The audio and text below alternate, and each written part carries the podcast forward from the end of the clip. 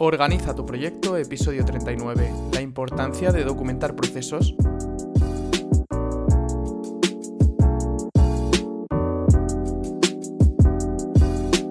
Bienvenidos a un nuevo episodio de Organiza tu proyecto, el podcast en el que hablamos de gestión de proyectos, tecnología y todo lo relacionado con optimización de procesos. En el episodio de hoy os quiero hablar de la importancia de la documentación y de todas sus bondades, pero antes, como siempre, vamos a repasar las novedades del podcast de esta semana.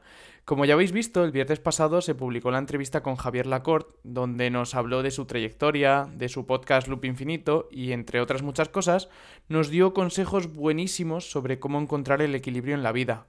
Eh, de verdad, no te la pierdas porque es un pedazo de entrevista que me encantó hacer.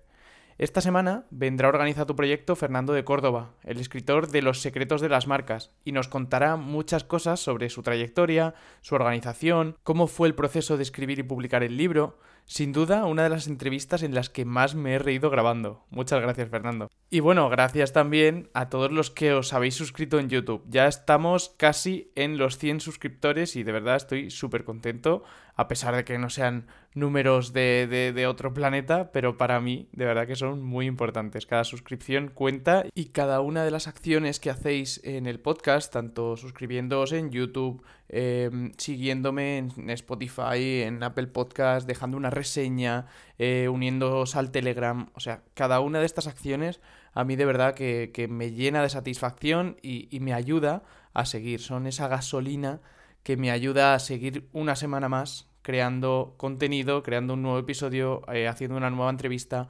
conociendo a alguien más y trayendo al podcast ese conocimiento que, de verdad me, me, llena muchísimo y espero hacer durante muchísimos años en mi vida. Y ya no me enrollo más y vamos ya por el contenido del episodio de hoy. Como os decía, vamos a hablar sobre la documentación.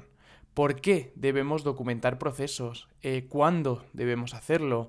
Eh, si la documentación tiene tantos beneficios como voy a decir, ¿por qué no lo solemos hacer en nuestro día a día? Vamos a hablar también de esas ventajas de la documentación y, a ver con qué herramientas podemos documentar todos los procesos que hacemos a lo largo de nuestro día.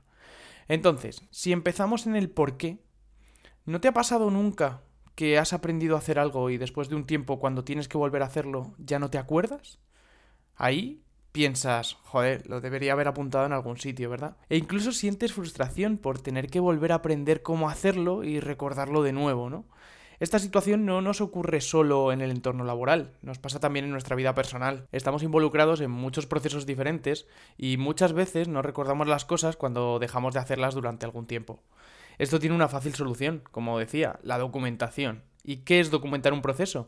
Pues no es más que escribir paso a paso cómo se realiza, de forma fácil, clara y que no dé lugar a dudas. Cuando hablo de escribir también puede ser en otros formatos, que lo hablaré más adelante. Puede tener varios fines, pero los principales son recordar cómo se realiza algo para poder repetirlo cuando queramos y probar o justificar que sabemos hacerlo o que lo hemos hecho en algún momento. Y el otro fin sería formar a otra persona para acelerar su curva de aprendizaje y que aprenda a hacer ese proceso que le queremos enseñar de una forma más fácil. A mí personalmente me gusta pensar que si algo no está documentado es como si no lo hubiera hecho nunca y me sirve para sacar fuerza de voluntad pensar en mi yo del futuro y hacerle la vida un poco más fácil. ¿no? Como el Javi del futuro se va a acordar de cuando hizo ese esfuerzo y me va a agradecer ese esfuerzo que hice en su momento para dejar por escrito esta cosa, ¿no? Que bueno, eso es lo que me, me ayuda a mí y a lo mejor puede ayudarte a ti también. ¿Cuándo documentamos? ¿Cuándo? O sea, ¿esto cuándo se hace? ¿De cuándo sacamos el tiempo para documentar algo? Pues aquí hay varias opciones. Si hablamos de un proceso de nuestro trabajo, y en ese momento no podemos hacerlo, no tenemos el tiempo para hacerlo, agenda un hueco y dedícalo a la documentación de ese proceso. Esto ayudará a que cuando dejes tú de hacer ese proceso, alguien de forma rápida aprenda a hacerlo a pesar de que tú ya no estés. Si puedes documentar mientras lo haces, mejor que mejor, porque así lo tendrás más fresco y podrás explicarlo con el mayor detalle posible. Evita que pase mucho tiempo para documentarlo o hacerlo con prisa, ya que puedes olvidar detalles importantes en ambos casos. Si la documentación tiene muchos beneficios, ¿por qué no solemos documentar procesos si nos ayuda en nuestro día a día? Pues normalmente por pereza o por falta de tiempo. Es un proceso aburrido por lo general y no solemos sacar tiempo para ello o no se suele dejar en nuestras empresas por todo el trabajo que tenemos que hacer en nuestro día a día. O sea, no se le da prioridad a la documentación. Personalmente, si tengo una empresa propia algún día, trataré de documentar absolutamente todo lo que pueda para evitar problemas en el futuro y facilitar el cambio de personas de puesto, ¿no? Y también la transmisión de la información. ¿Qué ventajas tiene la documentación? Pues como he dicho anteriormente, nunca suele haber tiempo para documentar procesos. Todos tenemos mucho trabajo como para ponernos a escribir de cómo se hace cada cosa que hacemos, ¿no? Pero si pensamos en todas las ventajas que nos puede traer a futuro, nos compensará hacer ese esfuerzo momentáneo.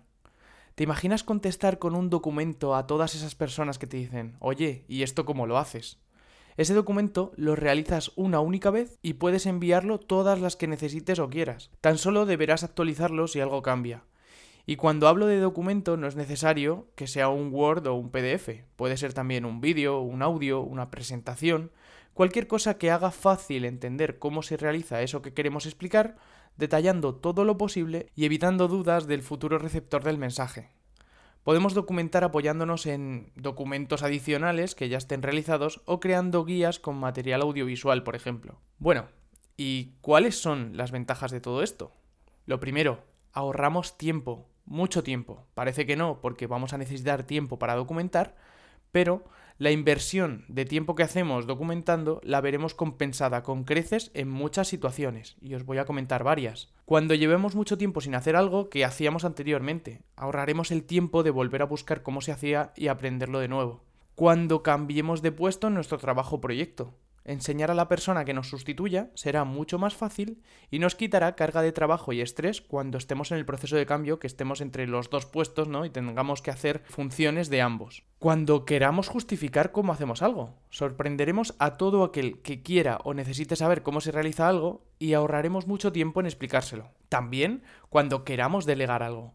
No dejarás lugar a dudas cuando quieras que otra persona haga algo que tú haces de la forma que quieres que se haga, que eso también es importante, porque hay cosas que se pueden hacer de muchas formas, pero tú tienes tu favorita y te gustaría que la persona que hiciera esa tarea la hiciera así, pues documentándolo lo conseguirás. Y en muchas más situaciones de nuestro día a día, la documentación nos va a ayudar siempre a ahorrar mucho tiempo, aunque parezca que no, porque primero lo que hacemos es invertir el tiempo en documentar. También la documentación nos permite verificar la calidad de nuestros procesos y mejorarlos. Al documentar, veremos ciertas cosas desde fuera que cuando estamos realizando ese proceso no somos capaces de ver. Muchas veces, cuando documentamos o enseñamos a alguien cómo hacemos algo, nos viene a la mente la pregunta ¿Y esto no podría hacerse mejor de esta forma? También la documentación nos ayuda a crear una biblioteca de conocimiento. ¿Te imaginas un lugar en el que pudieras ver cómo hacer algún proceso de la empresa explicado por un compañero tuyo que lleva años haciéndolo? Entre todos y dando prioridad a la documentación se puede conseguir. El cuarto beneficio de la documentación es que nos ayuda muchísimo a la incorporación de nuevas personas y facilita la contratación. Como ya he explicado anteriormente, la curva de aprendizaje se acelera mucho con una buena documentación de procesos. Y también el último beneficio que quiero destacar es que evita duplicidades. Si tenemos un sitio donde hemos documentado procesos que se han llevado a cabo en el pasado, evitaremos realizar proyectos, estudios y otro tipo de investigaciones sobre un tema que ya ha sido tratado por otras personas anteriormente. ¿Y tú? ¿Documentas tus procesos? ¿Se te ocurre alguna ventaja más de la documentación? Únete al canal de Telegram y lo comentamos. Vamos a ver ahora con qué herramientas podemos documentar. Y bueno, esto va a depender mucho del software que utilices en tu empresa, proyecto o trabajo. En función de este software puedes tener más o menos limitaciones en cuanto a herramientas. Mi herramienta favorita y la que utilizo desde hace más de tres años para esto en mi vida y proyectos personales es Notion. Nos permite incluir vídeos, audios, PDFs y cualquier tipo de documento para explicar cómo hacemos algo. Sin duda, sería imprescindible si fuera propietario de una empresa. Pero podemos documentar de muchas formas y en muchas herramientas. Si tu empresa tiene la suite de Microsoft, por ejemplo, tienes Word, PowerPoint y todos los programas de Office para este fin. Además, puedes crear carpetas compartidas para organizar toda esta documentación y que sea accesible a todos tus compañeros. Si estás en Google Workspace, exactamente igual, tienes Google Docs, Sheets, presentaciones y Google Drive para organizar toda la información. Para grabar audios explicando algo, yo utilizo Audacity, donde grabo también este podcast, y es un software gratuito y fácil de usar que te permite editar los metadatos de lo que grabas y hacer mucho más fácil la búsqueda y categorización de lo que has creado. además de ver si este contenido está actualizado o obsoleto. Para vídeos, OBS y Loom son muy buenas opciones. Todo esto nos ayudará a crear una gran biblioteca de conocimiento compartido y nos facilitará la vida a todos. Y aunque a veces sea tedioso, no tengamos tiempo para hacerlo y nos dé pereza, piensa que tu yo del futuro te lo agradecerá. Y hasta aquí este trigésimo noveno episodio en el que hemos hablado de la importancia de documentar procesos y todos los beneficios que nos puede traer. Espero haberte convencido. Muchísimas gracias por valorar con 5 estrellas y darme tu opinión sobre el podcast en la plataforma que lo escuches. Espero que te haya gustado y lo hayas disfrutado tanto como yo preparándolo. Estamos en contacto a través del link que os dejo en la descripción, de mi LinkedIn Javier Delgado Donoso, del grupo de Telegram oficial de Organiza tu Proyecto y de mi email javier.organizatuproyecto.com. Hasta el siguiente episodio.